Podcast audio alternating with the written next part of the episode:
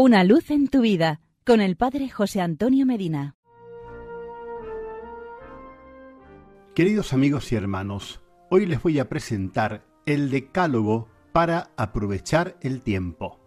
John Ruskin, inglés, notable crítico de arte, hizo tallar la palabra hoy en un pequeño bloque de mármol que tenía sobre su escritorio, como un constante imperativo. Lo que tengas que hacer, hazlo ahora mismo. En consecuencia con esa frase hay una cita de un filósofo anónimo más elocuente y gráfica. Es el ayer un cheque cancelado.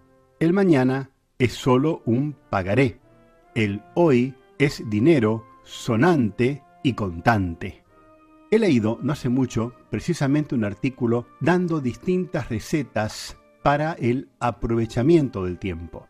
Pero nada se dice del aprovechamiento del tiempo con vistas a la eternidad. Si el tiempo termina definitivamente en la tumba, el consejo tendrá un cariz. Si la eternidad es la plenitud del tiempo, tendrá otro. Es verdad que lo temporal es un valor y es muy útil aprovecharlo, pero no es menos verdad que el tiempo lo emplearemos ordenadamente en la medida en que logremos un objetivo final absoluto, último, o sea, una eternidad feliz.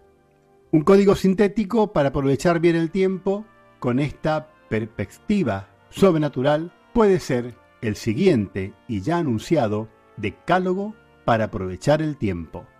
Primero, mira en todo el fin y emplea para conseguirlo todos los medios a tu alcance, con tal que sean lícitos Segundo, no olvides que el fin absoluto y último de la vida humana es la gloria divina y el fin absoluto próximo, aquí y ahora en la tierra, es servir a Dios amando y amarlo sirviendo.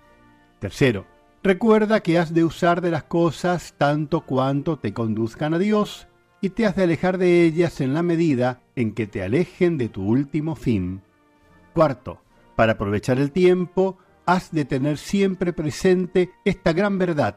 Lo que importa es hacer hoy la voluntad divina lo más perfectamente posible.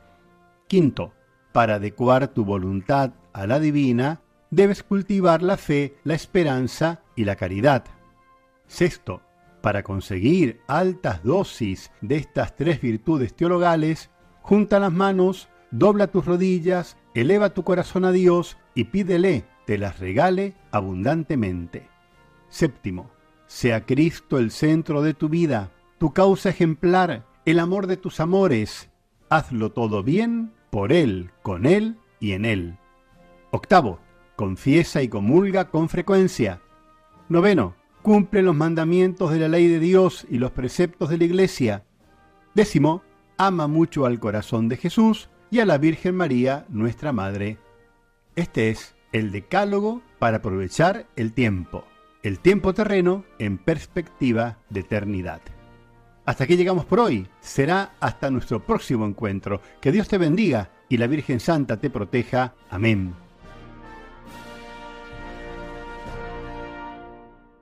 Una luz en tu vida con el Padre José Antonio Medina.